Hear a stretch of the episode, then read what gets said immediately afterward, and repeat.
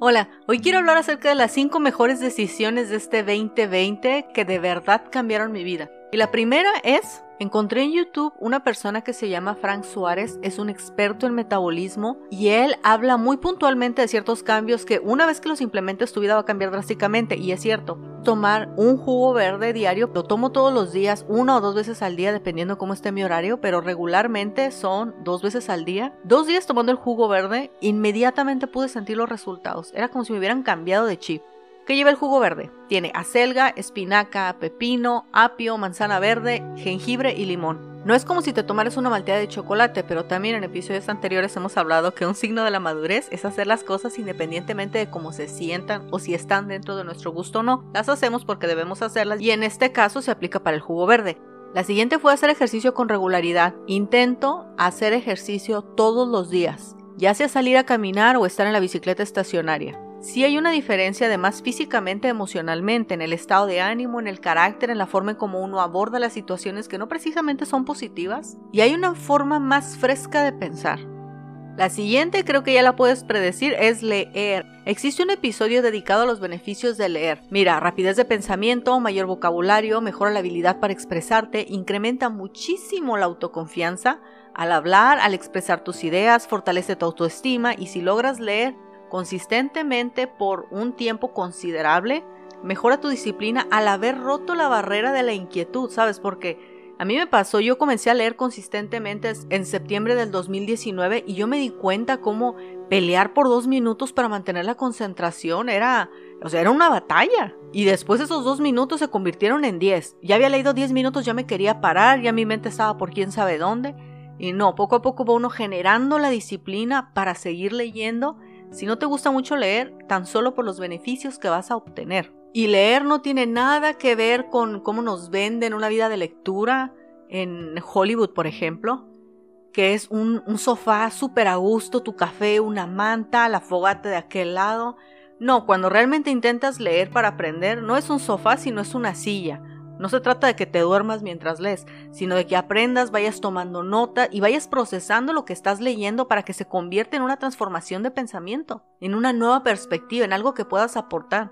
A menos obviamente que estés interesado o interesada en, la lectura tipo novelas, entonces ahí ya sí puedes viajar tu mente con una fogata y un café.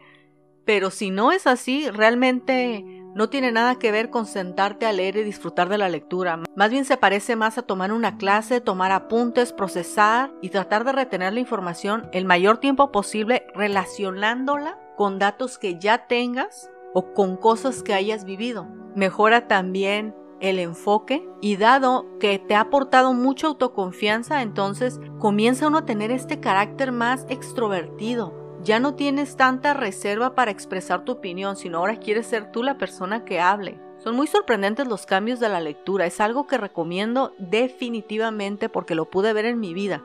Sé que el siguiente punto no es para todos, pero si leí durante este año y obtuve muchos beneficios, obviamente también te voy a hablar de lo otro que hice que obtuve también muchos beneficios y eso es orar. Y es lo más importante que he hecho, pues limpia mi corazón y mi mente de estas cargas invisibles que de repente le van pesando a uno alguna vivencia, alguna opinión, algo que uno vio, independientemente de que te afecte directamente o no. A veces uno ve cosas o te enteras de cosas que, que le pesan a uno en el corazón, en el ánimo, ¿Y cómo le hago para orar? Bueno, en cualquier momento del día, cuando siento que me estoy abrumando, hay cosas que quiero hacer o no tengo el tiempo, solamente me tomo unos minutos, cierro mis ojos y le digo al Señor qué pasa, qué me gustaría que pasara, cómo me siento y si estoy lidiando con algún sentimiento poco positivo.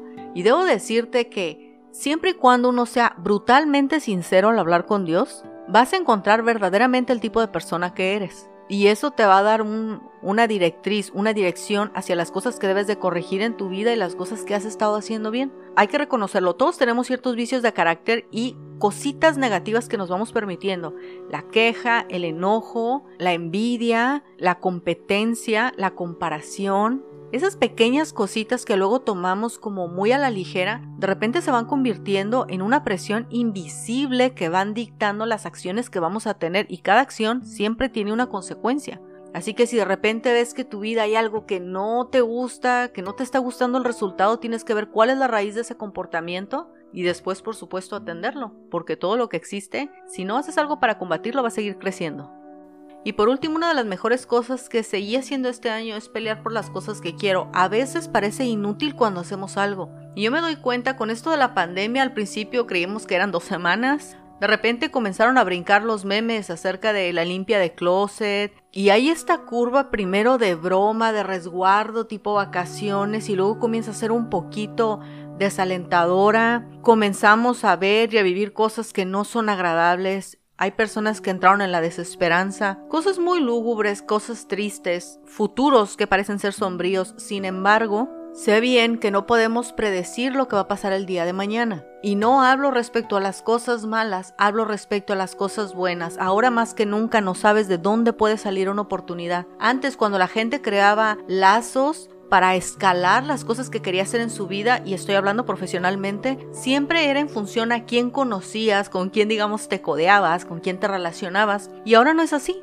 Ahora podrías hacer algo, lanzarlo al público, lo que quiere decir, lo colocas en algún en alguna red social y de ahí podría venir una oportunidad. Ahora es completamente impredecible, por eso es importante prepararnos, no dejar de pelear por las cosas que queremos. Y déjame que te comente algo que hice las semanas pasadas. Te había comentado en uno de los episodios anteriores que yo había estudiado francés por 6 años hace 10 años. De cuando en cuando yo intentaba leer para no para que no se me olvidara todo aquello que había aprendido. El punto es que, bueno, regresé a estudiar francés, gracias a Dios, me encanta eso, aunque realmente parece inútil, porque en este momento no tengo ninguna idea ni ningún proyecto en lo cual lo pudiera usar, ni tampoco como para que me ponga a leer un libro de poesía o algo así, no, no, para nada. Ahorita realmente parece que es inútil el hacer eso. Sin embargo, prefiero tomar la oportunidad de algo que me gusta hacer, pelear por aquellos minutos para hacer la tarea, para practicar, para aprender, para reafirmar lo que sé y eventualmente llegará una oportunidad. Siempre va a valer la pena pelear por las cosas que hagan brillar tu corazón, aunque en este momento no haya una, una meta para aquello que estás haciendo. A lo mejor te llama la atención tocar un instrumento y no sabes ni para qué lo harías, pues simplemente tócalo y la oportunidad llegará.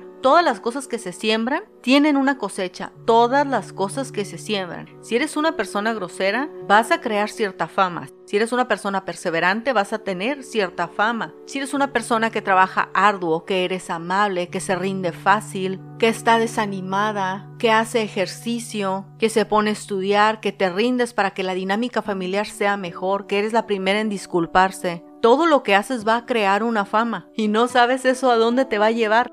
Siempre vale la pena pelear por las cosas que te gustan y la oportunidad vendrá en su momento. Lo importante es que cuando llegue la oportunidad estés preparado.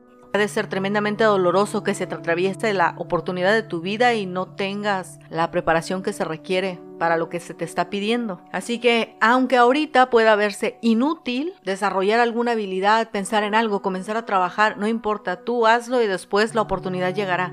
Entonces, las cinco decisiones más importantes que tomé ese año que realmente cambiaron mi vida y casi puedo decirte que el transcurso de los años fue, número uno, tomar el jugo verde. Haz de cuenta que te estás bebiendo todas las verduras que no te comes. Lo siguiente es mover tu cuerpo, hacer ejercicio como puedas. Haz unos estiramientos en tu casa, yo que sé, busca la forma de mover tu cuerpo. Eso es importante para que se liberen las toxinas, el estrés, para que tengas una nueva y más fresca forma de pensar.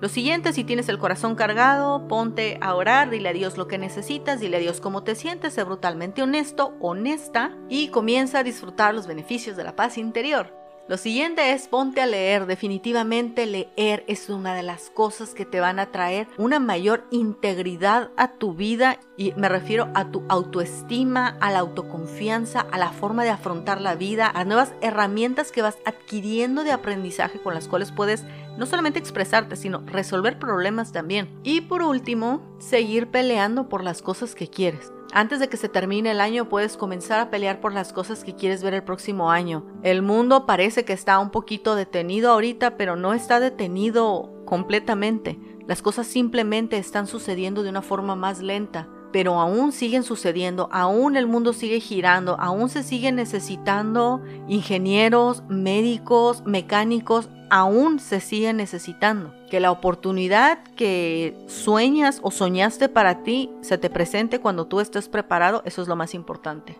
Recuerda que la vida que has llevado no tiene por qué ser la única que tengas. Nos vemos la próxima.